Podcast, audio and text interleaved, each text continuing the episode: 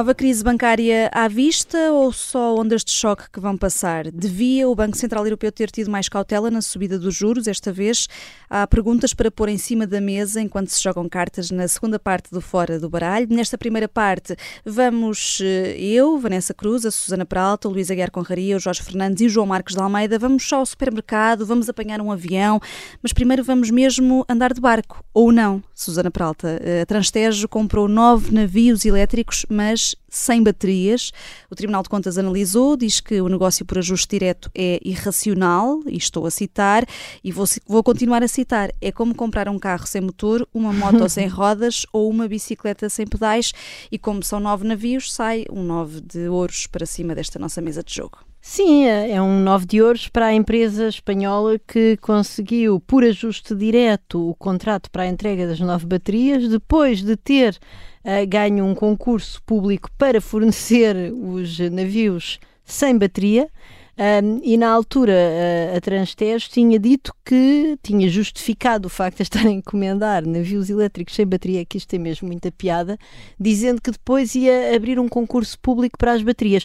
Eu, eu não percebo, não, não sou certamente engenheira naval, como é conhecido, mas parece-me sempre um bocado esquisito. Eu quer dizer, eu, eu sou a favor dos concursos públicos e tal, em princípio. Agora, uma das exceções aos concursos públicos é precisamente quando se trata de, um, de, de digamos, de, de, componentes praticamente do mesmo, do, do, mesmo bem que se está a adquirir. Portanto, era muito difícil que em concurso público tivesse baterias mais baratas para aqueles barcos que eles estavam a encomendar àquele construtor. E, portanto, sem surpresa, passados uh, dois anos, vêm fazer por ajuste direto uma compra de, de, de baterias a, esse, a essa empresa espanhola, mas que por sua vez aparentemente é intermediária no fornecimento das baterias, que eu suponho que fosse, estou completamente a especular, mas que pode ter, podiam ser o fornecedor de baterias que inicialmente teria vendido baterias para virem incorporadas nos navios. Enfim, a história é tão mal contada e o que tem também muita piada é que eu encontrei uma notícia de fevereiro de 2021 um comunicado da Luz, por isso João Pedro Matos Fernandes, na altura o Ministro do Ambiente e da Ação Climática, tinha ido à, à Comissão Parlamentar de Economia, Inovação, Obras Públicas e Habitação falar deste Uh, foi assinado finalmente pela Transtege e pelo consórcio vencedor do concurso e tal, e já agora os primeiros navios iam ser entregues em abril de 2022. Nessa altura, segundo anunciou Matos Fernandes. Portanto, tem, muito piada, tem muita piada porque já na altura os navios teriam sido entregues em abril de 22 sem as baterias, acho eu, não é? Estamos quase um estamos ano depois. quase um ano depois ainda à procura delas, mas pronto, sai o novo de ouros, porque estes ouros nós ainda não sabemos quem, mas alguém está a ganhar eh, com isto, não é? Hum. Mas, eh, entretanto, a administração demitiu-se, a administração da, da, da Transtejo eh, discorda do acórdão, mas assume as responsabilidades de gestão, sendo que diz que fez aquilo que devia fazer, que a decisão era a melhor na altura. Fez bem em sair? A administração? Bem, eu acho que fez bem em sair, mas agora o processo, aparentemente, do Tribunal de Contas mandou isto para o Ministério Público e agora o Ministério Público apurará responsabilidades, porque segundo o e Tribunal... a própria administração vai também contestar E vai contestar isto tudo em Tribunal. Mas o... o mas o, o, mas o vai tribunal... como se se demitiram.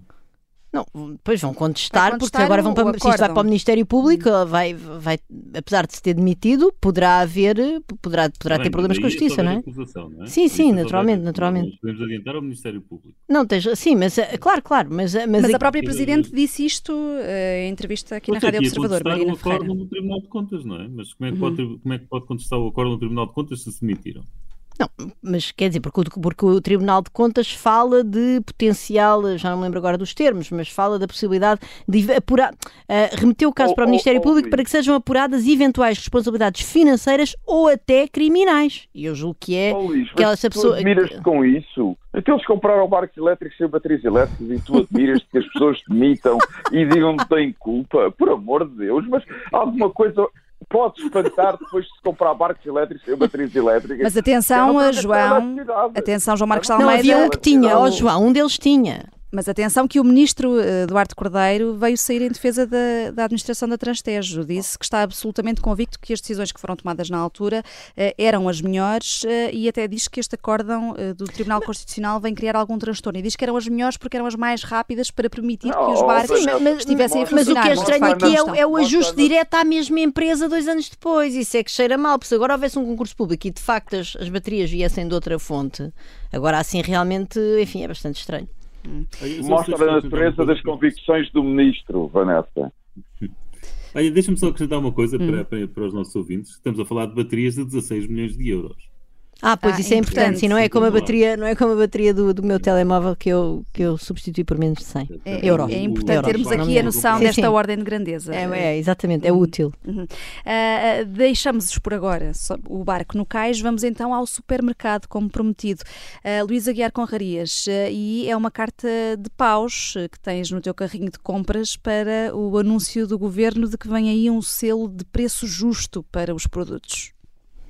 É Quer dizer, eu, eu, dou assim, não sei, um, um 8 paus, não sei, não sei qual é a carta, mas uns paus quaisquer. Pode ser 7 paus, pode ser um 7 paus, porque a primeira coisa que foi necessária foi criar um observatório de preços que já, que já, que já foi criado há 7 anos, no tempo do governo anterior. Uh, e este governo, aliás, portanto, o governo do António Costa, com bastante sensatez, terá acabado com esse observatório de preços, dado que nunca mais reuniram, uh, e agora voltaram a criar um, não é?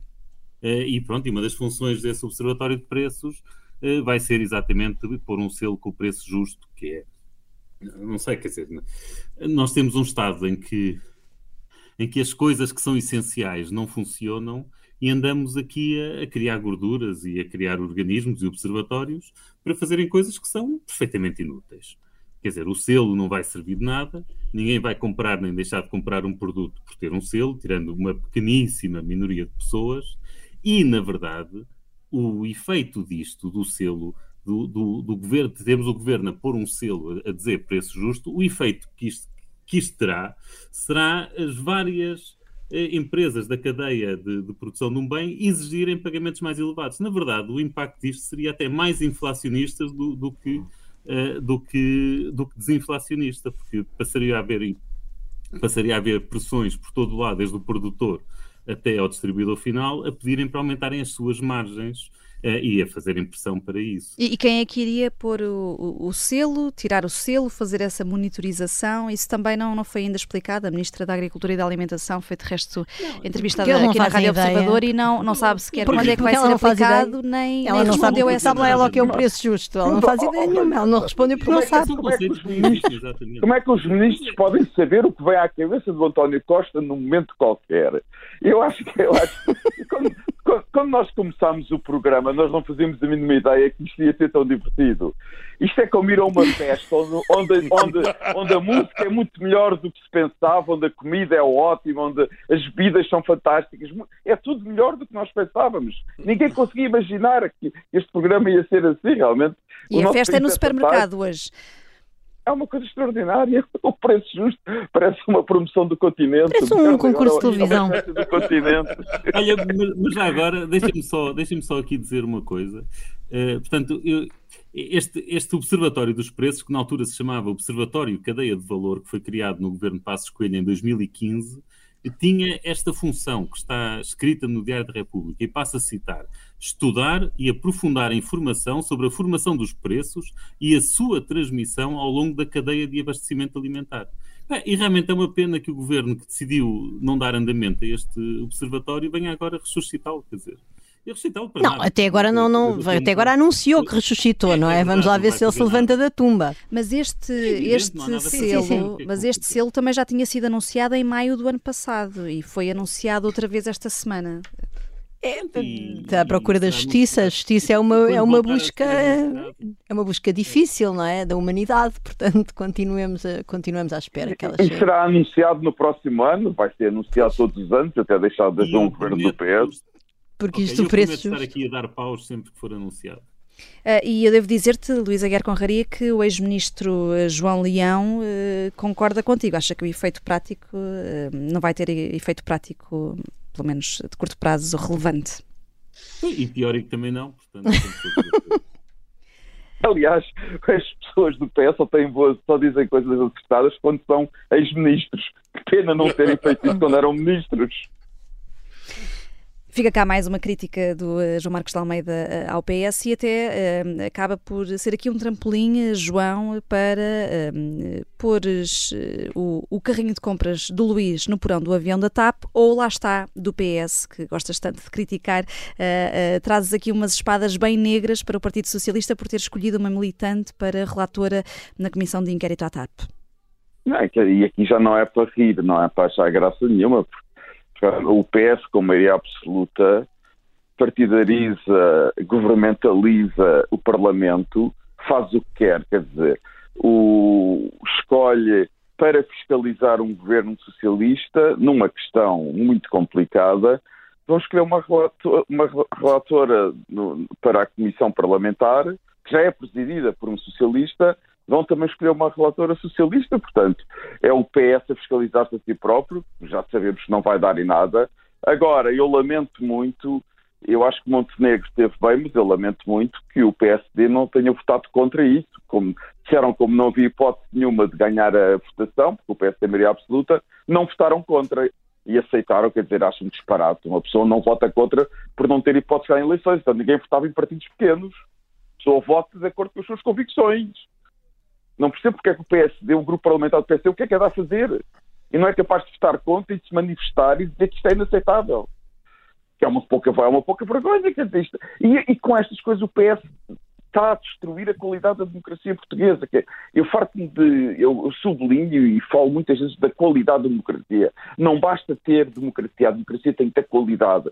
E qualidade significa que os cidadãos têm que acreditar na democracia, têm que acreditar que vivem num regime com uma justiça elementar. E, e, os cidadãos portugueses qualquer dia deixam de acreditar na democracia em Portugal, porque estes exemplos são péssimos.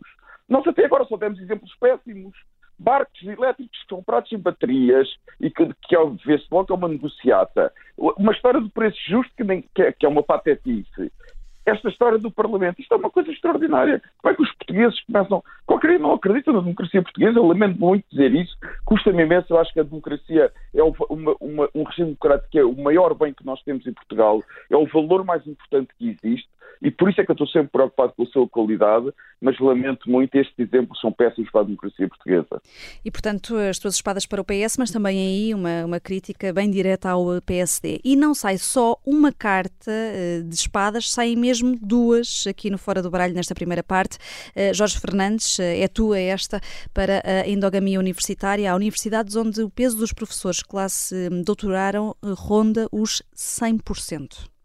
Sim, esta semana a Direção-Geral de Estatísticas da Educação e Ciência, quer dizer, teve um relatório que foi eh, apresentado, o público fez uma boa notícia sobre isso. Eh, bem, para quem não esteja por dentro destes assuntos, a endogamia universitária consiste na contratação sistemática para os quadros da universidade de pessoas que estudaram lá, digamos assim. Apesar destes números que foram apresentados não serem uma surpresa, 68% em geral, é a média, é o valor médio das pessoas nos quadros das universidades que trabalham onde se doutoraram, isto é francamente mau e prova claramente o falhanço das políticas públicas em Portugal. E, portanto, é mais uma, nesta, nesta história da qualidade da democracia que o João estava a falar há pouco, isto é mais uma, uma acha para a fogueira, digamos assim. A Universidade de Coimbra e Lisboa são as piores de longe, Claro que há sítios, por exemplo, o técnico em Lisboa é, uma, é um eventualmente um, tem, tem cenários piores, direito é sempre uma área canónica uh, má. Uh, por outro lado, há, há, alguns polos de excelência e que são oásis verdadeiramente no ensino superior, uh, a nova de economia, a escola de economia e gestão, onde trabalha o, o nosso Luís Aguiar Convaria, a nova, onde trabalha a Susana. Ah, obrigado, pensei que me ias incluir. Com certeza que sim. uh, são do melhor que o país tem, quer dizer, com níveis muito baixos, baixíssimos de endogamia e uma taxa muito elevada de docentes com doutoramentos nas melhores escolas internacionais. É claro que eu parece que já estou a ouvir críticas dizer, bem, não só isto é normal, mas Portugal agora já tem capacidade de formar os seus quadros. Bem, o problema é que o relatório aponta também consequências muito claras para este tipo de práticas, menos inovação, falta de independência intelectual, menor produção académica, portanto, há um conjunto de consequências muito claras e muito evidentes uh, para este tipo de práticas. E, portanto, é lamentável que nós, sabendo que já, quer dizer, nada disto é novo, as consequências negativas disto uh, não são novas, aliás, basta ver os indicadores, por exemplo, na última, no último concurso das bolsas para o ERC, que é o maior, o maior programa europeu de bolsas de investigação, Portugal está numa, numa posição francamente má, uh, não só em termos de controlarmos para, para a população que tem, etc, etc, e, portanto, Portugal está numa posição francamente má. E, portanto, nada disso é uma surpresa. Isso é mais uma consequência de todo este movimento que parece não interessar ninguém, a começar uh, pelas elites universitárias, é acabar nas elites governativas, que não veem sequer a universidade como um caminho para o desenvolvimento do país, até porque traz poucos votos, os votos são todos já controlados pela cautada do Partido Socialista e, portanto, é assim que estamos. Hum. Uh, Luísa Guerra Conraria, querias acrescentar alguma coisa? É, queria, queria, porque há uns anos, eh, ainda era aliás Mário Centeno o Ministro das Finanças, eh, este governo criou uma modalidade de concursos internos para as universidades públicas que permitem às universidades abrirem concursos aos quais apenas os seus professores podem concorrer. Eh, e, portanto, isto é uma, foi uma inovação que surgiu há uns anos, que voltou a ser renovada mais recentemente. Portanto, neste momento há vários concursos internos que estão a decorrer em várias universidades que precisamente agravam o problema que o, que o Jorge referiu, porque permite, eh, permite isto, permite às universidades abrirem concurso que garantem que ninguém de fora pode, que alguém de fora pode concorrer e, portanto, alguém de fora com eventualmente melhor currículo não tem hipótese porque simplesmente a sua candidatura não é aceita. Eh, e isto ainda por cima é uma situação muito muito complicada. Uh, é uma situação muito complicada porque, uh, porque deixa as universidades com um dilema difícil de resolver, que é, se nenhuma fizesse isso, se nenhuma usasse estes concursos, tudo bem.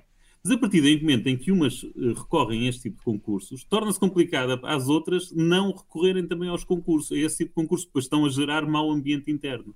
e, portanto, as universidades não se conseguiram organizar entre elas para e combinarem entre elas não recorrerem a este tipo de concursos internos e, portanto, neste momento estamos numa situação em que há dezenas e dezenas de concursos uh, nas universidades por este país fora que está, em que as pessoas estão, em que a concorrência externa não existe e, portanto, fomenta isto que o, que o Jorge está a dizer. E o currículo universitário da nossa Carta de Copas até é bom aqui no, cara, no fora do, uh, do baralho, uh, mas hoje não saiu nenhuma carta, pelo menos nesta primeira parte, fazemos aqui só uma curta pausa.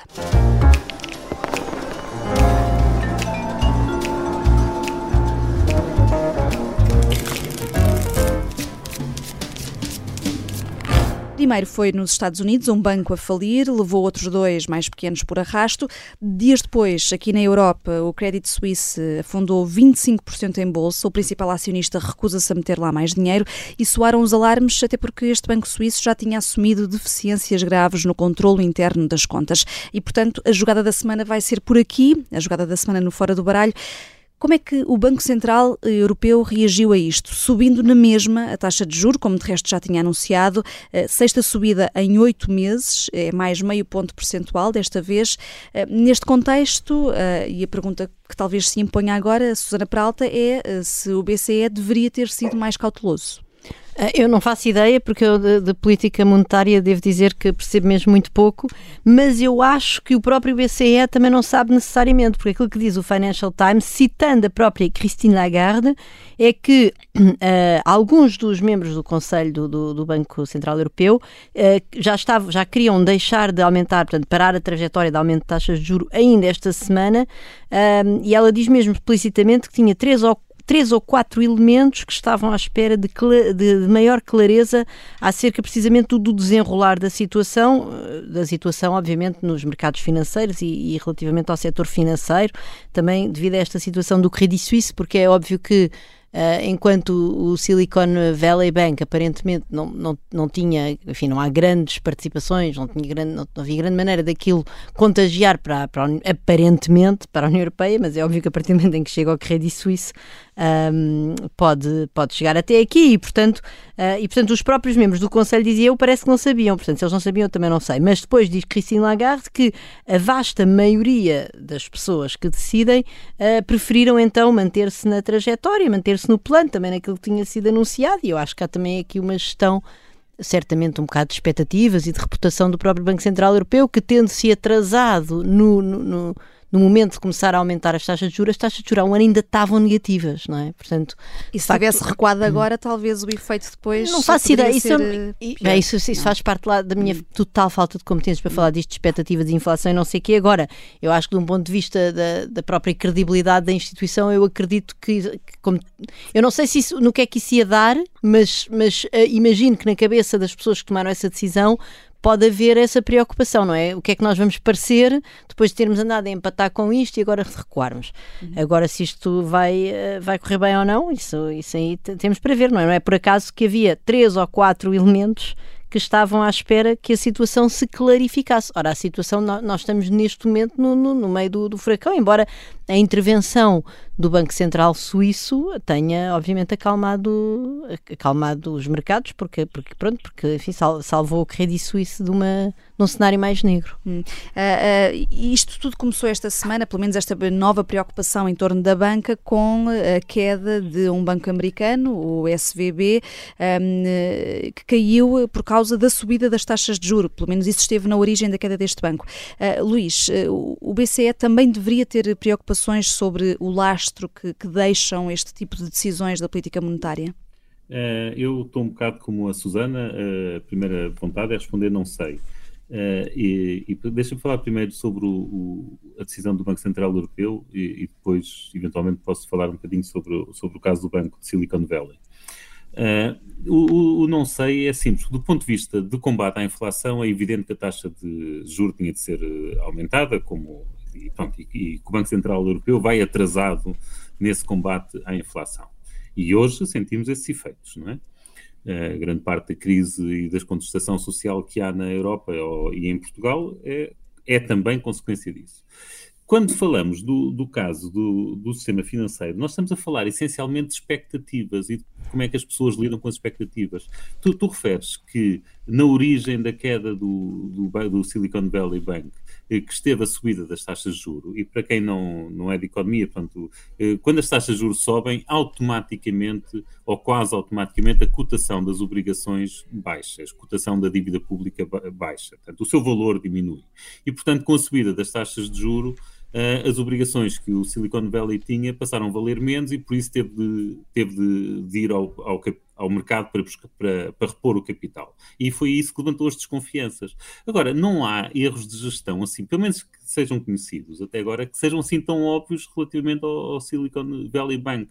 É mesmo uma questão pelo que sabes já, e eu posso mudar de opinião e dizer uma coisa diferente daqui a umas semanas, para, mas para o que sabes já, de facto é uma questão de expectativas. As pessoas tiveram medo, como tiveram medo, eh, resolveram tirar eh, o, as pessoas e as empresas, resolveram começar a levantar os depósitos que tinham no banco, e ao fazerem isso, o banco fica, fica sem fundos e depois tem de ir vender as obrigações que tem, tem de ir vender ao desbarato, e entramos aqui numa bola de neve que, que leva qualquer oh, banco oh, a oh, Luís, oh, Luís deixa-me deixa só dizer uma coisa, é que esse é que é o ponto. Verdadeiramente, o Banco de Silicon Valley não caiu por causa do aumento dos, das taxas de juro, porque as taxas de juro aumentaram para todos os bancos e há muitos outros bancos que investiram em obrigações. O que aconteceu, que é muito difícil de explicar, é que houve uma fuga de depósitos do banco que não é fácil de explicar, que ainda hoje há muita gente em Silicon Valley que não consegue explicar porque é que essa fuga começou. Mas é? aparentemente foi motivado pela, pela venda do portfólio de, de, obrigações com, com uma perda. Mas eles começaram a vender o portfólio de depois de começar a fuga, a fuga de capitais. Esse é que é o ponto. É que a fuga de capitais começou antes. E a partir do momento em que. Mas, pô, mas houve um mega pânico, isso parece-me evidente. Desculpa, Sim, não, mas é isso mesmo, é isso mesmo. Mas, Susana, mas, mas isso tu vias no Twitter, não é? Tu vias aquela gente a twittar, a contar as histórias como é que era, quase ao minuto. Mas diz, desculpa. Não, mas é que tu entras numa situação em que a única coisa racional que tu podes fazer. Vamos lá ver, se tu achares que o teu banco, seja ele qual for, não vamos dizer o nome, senão, senão provocamos uma corrida ao banco, mas se tu achares que o teu banco vai à falência, e se toda a gente achar claro, isso, claro. a única coisa o, racional que tu o banco vai à falência. é ir a correr. A única coisa racional que podes exatamente é ir ao banco, correr, levantar o teu dinheiro, e isto faz com que o dinheiro, com claro. que o banco vá mesmo à falência, não há volta a dar. E portanto, ah, isso, isso é óbvio, isso é óbvio. É esta. A questão das perspectivas é esta: é que por muito sólido que seja, que seja o sistema bancário, se as, se as, pessoas não confiarem nele, ele vem abaixo. Bom, e, portanto, sim. se o Banco Central Europeu, agora deixa-me voltar à, à questão inicial, se o Banco Central Europeu, em vez de aumentar 0,5 como estava planeado e anunciado há bastante tempo, se resolvesse aumentar apenas 0,25 ou não aumentar de todo, o Banco Central Europeu também estaria a dizer que, ora, nós estamos a fazer isto é porque estamos a achar que o sistema financeiro está frágil e que pode ir abaixo com a subida das taxas de juros. E se dissesse isto, e se anunciasse isto, isto também iria aumentar o nervosismo. Ou seja, nós estamos aqui numa situação em que qualquer decisão é muito complicada. A decisão de subir as taxas de juros é complicada porque pode vir a agravar o problema de, Nos bancos? de desvalorização das obrigações. o não subir as taxas de juro dá a entender, pode dar a entender que o Banco Central está preocupado com o sistema financeiro. Ora, isso é meio caminho andado para provocar uma crise financeira. Portanto, a resposta tem mesmo de ser não sei. Eu se calhar votaria pela subida de 0,5 na mesma, uh, mas, mas de facto não tenho. Votaria sem ter as certezas de, de estar a votar bem. Hum. Oh, Luís, eu, eu acho, posso... eu acho só, só um pouco, deixa só. Eu, eu, eu falei com a pessoa do BCE uh, e, e, e, foi isso que ela me disse, o que o Luís acabou de dizer. Que a principal razão porque eles tinham decidido subir como estava a taxa de juros como estava previsto foi por uma questão de confiança. Foi porque acharam, quer dizer, não estão 100% seguros que os resultados sejam os positivos, mas para tomar a decisão, a decisão tem que ser tomada. Há um momento em que tem que tomar a decisão. E acharam que não subir as taxas de juros como estava planeado podia causar desconfiança uh, nos mercados. E, portanto, preferiram manter o que estava decidido ou o que estava previsto. Foi por, foi nesse, foi por isso que fizeram a decisão que, que tomaram. Posso dizer, não, eu, ah, eu julgo que, que há, pode haver algum impacto. Bom, isto aconteceu há uma semana e, portanto, na verdade, esta história agora está para ser escrita, como é óbvio. Mas uh, houve uma alteração regulatória nos Estados Unidos, uh, implementada na altura pela administração Trump, que tinha que ver com, com a regulação dos rácios de capital do, dos bancos e que, no fundo, deixava de fora estes bancos pequenos, que incluíam bancos como o Silicon Valley Bank. E isso pode tê-los levado a tomarem a tomarem risco no financiamento de startups e não sei o quê. Tenho estado a ler umas coisas sobre isso, mas é óbvio que, uh, que isto agora, enfim, a precisão vai no adro e, e, ainda não sabemos quase nada.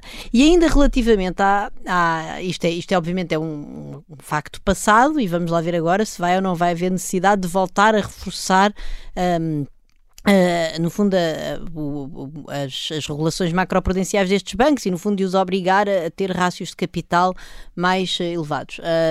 E, e, e, portanto, e, enfim, a composição do portfólio, do risco, etc. Desse tipo de regulações. Um, por outro lado, também me parece que de, deste, deste lado de. Esta é uma que é potencialmente, potencialmente irresponsável. Vamos lá ver se terá tido ou não um impacto agora nesta falência do, do Silicon Valley Bank.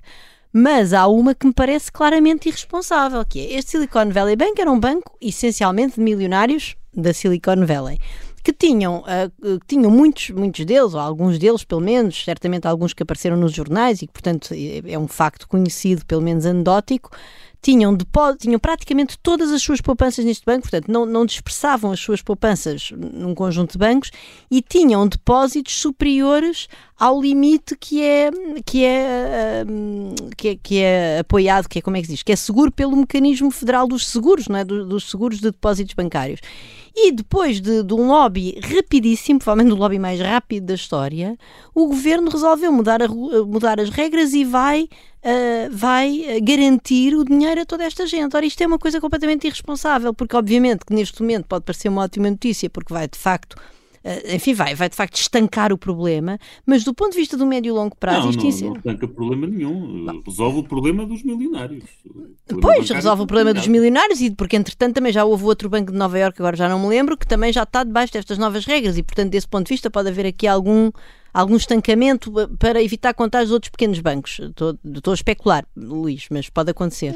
Agora, do ponto de vista do médio e longo prazo, é completamente louco, porque tu estás a incentivar efetivamente. E repara, não estamos a falar de pequenos aforradores com pouca literacia financeira, estamos a falar de pessoas que tinham que saber gerir o seu portfólio de, de, de depósitos e de investimentos. Portanto, eles sabiam perfeitamente que aquele dinheiro não estava seguro, tinham a obrigação de o saber e agora o, o ir, ir, uh, ir segurar esse dinheiro, ir garantir esse dinheiro a essas pessoas é efetivamente um, uma, um incentivo à tomada de risco daqui para o futuro. E, portanto, parece-me também que, quer dizer, que nesta coisa do setor financeiro é muito importante que as regras sejam conhecidas a priori e que depois sejam mantidas. Esta discricionariedade é realmente muito perniciosa. É, e tu, uh, Jorge Fernandes, alinhas nesta percepção de loucura de que está aqui a falar a, a Susana Peralta? Ah, completamente. Quer dizer, eu, eu, eu, vou mais longe até do que a Susana, porque a Susana estava a falar do ponto de vista dos, enfim, das pessoas que tinham lá, que tinham dinheiro no banco e da literacia financeira, eu concordo com ela, é indiscutível. Agora, eu acho que isto vai para além disso, eu acho que as autoridades políticas e financeiras em cada país devem fazer uma ponderação muito crítica sobre o resgate de bancos públicos, quer dizer, este banco... Uh, sei hoje a notícia no Financial Times, estava lá, estava lá a notícia bem, muito bem explicada, que este banco, por ser demasiado pequeno, era um banco regional e quem conhece os Estados Unidos sabe que existem centenas, se não milhares de bancos regionais e eu próprio tenho uma conta num banco regional que só tem ali uns, umas, umas, uma, uns, uns, balcões no, na Nova Inglaterra. Mas está, está, abaixo, está abaixo do, do limite, portanto estás seguro pelo, pelo mecanismo. Certamente, certamente. Isso não, não, não és milionário de é- Silicon Valley. Infelizmente não é esse problema. Infelizmente não é esse problema. Não, mas quer dizer, a notícia é muito evidente que o Silicon Valley Bank era considerado demasiado pequeno para ser submetido a, testes de stress e, portanto, o, o que eu acho interessante é, por um lado, era considerada aqui uma, uma deixa-me, é, devia-nos deixar perplexos esta ideia de que, bem, se era demasiado pequeno para ser submetido a testes de stress, também era demasiado pequeno para, havendo um problema, simplesmente ser deixado cair, ir à falência e as pessoas simplesmente perderem o dinheiro. Isto a mim não me choca nada, aliás. Isto é pior, é pior, é pior, porque esta gente, estas, estes milionários que iriam perder o dinheiro. Não, mas eu não estou a falar dos milionários, calma. Não, mas deixa-me falar, desse, deixa-me falar desse, porque isso é pior até do que aquilo que estás a dizer. Porque este, estas pessoas que vão perder o dinheiro e que estão a ser salvas são as que fizeram lobbying claro. para alterar as regras. Claro! E, e que agora vieram chorar e o, e o, e o Biden foi claro, correr, é foi correr para salvá-los. Isto, é, isto é uma coisa que não lembra a ninguém. Não, não, isto não tem sentido. Exatamente, é sim, sim. Não, eu, eu, eu sou quer dizer, eu acho que os, o, como sou, eu sou um liberal, digamos, com, com, com coerência. Os lucros são privados e não devem ser taxados excessivamente pelo Estado, mas os prejuízos também têm que ser privados e não, não deve. Quer dizer, é impensável para mim que os, que os contribuintes sejam, obri, que sejam obrigados quase a salvar o banco. Não, mas isto é subsidiar uma... a tomada de risco. Isto é, isto é responsável não, mesmo do ponto de vista macroeconómico. Não, é uma coisa que lembra a ninguém. Vou fazer uma correção, Jorge. Não é salvar o banco. O banco vai, o banco estoura. O banco já foi. É salvar o, o, os milionários que lá tinham dinheiro. Claro, quer Aliás, dizer, sim, sim, claro. Quando, Portugal, fizemos, quando... também andámos a salvar os depósitos acima dos 100 mil euros. Não, com não certeza. Dúvida, porque isso realmente é complicado. É porque esta ideia de que nós, de que o governo não, não assegura depósitos acima de 100 mil euros, no caso da Europa e no caso dos Estados Unidos acima de 250 mil dólares, é difícil, porque quem tem esse dinheiro todo no banco são pessoas com grande com capacidade de influência do governo. Claro, é, exatamente. E estes tipos, de certeza absoluta, que são dos principais financiadores do Partido Republicano e do Partido Democrático. Não, não há dúvida nenhuma, quer dizer, eu, eu, eu só, não, mas calma, calma, calma, calma, mas, quer dizer, mas, ó, oh, Luís, o caso do Silicon Valley do banco era um pouco diferente. Aquilo não era era sobretudo um banco de startups e de empresas Já e de foi, João. empresariais. Já foi. Não, ainda era muito. Ainda, oh, oh, oh, oh Jorge, sei do que é que estou a falar, porque falei com pessoas que investidores em startups e que tinham lá as contas e que tinham lá dinheiro para pagar ordenados. Também não foi só milionários. Alguns foi, mas também foi o, o, o dinheiro que o, o, o, governo americano injetou também serviu para pagar ordenados de pessoas que têm ordenados médios e que estavam lá o dinheiro para pagar esses ordenados. Aquilo, o que foi, foi, havia lá muitas empresas que precisavam de liquidez e foi sobretudo para ajudar muitas empresas e startups de Silicon Valley. Não foi só para ajudar os milionários, quer dizer. Também não podemos ser, não é só. Oh, João, mas, o, mas Biden, o, o Biden não é propriamente conhecido por estar sempre a querer ajudar mas, milionários. Dizer, João, dizer, oh, João, por amor de Deus. O venture capitalism pressupõe, deixa-me só dizer isto: o venture capitalism pressupõe alto claro, risco. Claro, tomada de risco. Não, não, não. Quer dizer, oh, Jorge, Jorge, calma. eu não estou a defender, eu não estou a defender o que foi feito. Eu estou a dizer é que não foi só para defender, para defender, para defender milionários, quer dizer, Luís, não foi esse o raciocínio por trás do Biden, da decisão do oh, Biden. Oh, João, Epá. João, peraí, eu, eu duvido muito disso e deixa-me explicar porquê. Estás a falar de, uh, estás a falar de, de, de empresas que têm, o, que têm, os depósitos para pagar ordenados, mas lá ver, uh, é, é, é, temos de nos lembrar que, uh, que os, os depósitos estão segurados até 250 mil dólares. É. E se estás a falar de startups, não, não, não pagar muito mais do que isso em ordenados por mês. Ok? Portanto, oh, para terem oh, oh, Luís, eu posso dar um exemplo, esse, sem nomear, não, posso dar um exemplo, posso dar um exemplo concreto, posso dar um exemplo concreto de uma empresa que eu sei que tinha lá cerca de 3 milhões e tal de dólares e que era sobretudo para ordenados e gastos da empresa. Quer dizer, aquilo não é só startups, tem outras empresas de tecnologia já maiores e que o dinheiro era principalmente para era para as contas correntes da empresa, era para assegurar o funcionamento da empresa. Mas, é não é? E portanto, ou seja, mas, mas num, num banco é daquelas. Pode ser amadorismo. Mas, mas pronto, e porquê é que nós devemos subsidiar esses comportamentos amadores e arriscados? Bom, nós não, não, não somos nós. Nós não estamos a subsidiar não, nós nada. Não, desculpa. Mas, mas deixa-me só acabar o meu ponto.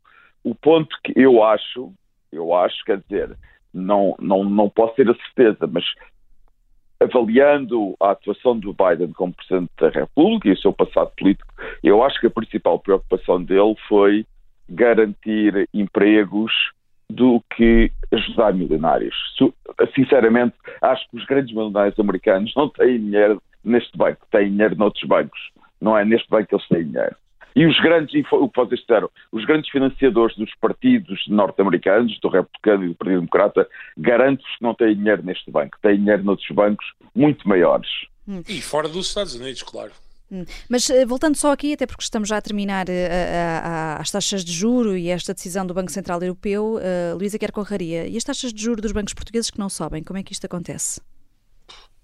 Olha, eu acho que é mesmo daquelas situações em que tenho pena que os jornalistas não pressionem um bocadinho mais o, o nosso regulador e supervisor, que é o Banco Central, o Banco de Portugal, Portugal. Uhum. Eh, na pessoa do, do Mário Centeno. Uhum. Nós temos uma situação absurda de o banco de, o, de nós depositarmos o dinheiro nos bancos portugueses a taxas de juros próximas do 0%, que, os bancos, que depois os bancos portugueses podem depositar junto do Banco Central Europeu e ganhar uma taxa de juros superior. 3%. Quer dizer, neste momento, para um banco comercial português ganhar dinheiro, a única coisa que tem de fazer é pegar no dinheiro que nós lhes entregamos e depositarem no Banco Central Europeu. Quer dizer, isto não cabe na cabeça de ninguém, a passividade do nosso regulador e do, do, banco, do Banco de Portugal em relação a isto. Já há muito tempo que que chamou a atenção para isto, para a necessidade de subirem as taxas de juros, têm de subir as taxas de juros todas, as dos depósitos também, e esta passividade não é, não é razoável. Estamos a. Oh, Luís, mas isso cá está relacionado com o facto, e esta é a cumplicidade que continua a existir entre bancos e soberano na zona euro, não é só em Portugal, está relacionado com o facto de muitos bancos portugueses comprarem obrigações soberanas do Estado português, portanto, estarem a financiar o Estado português.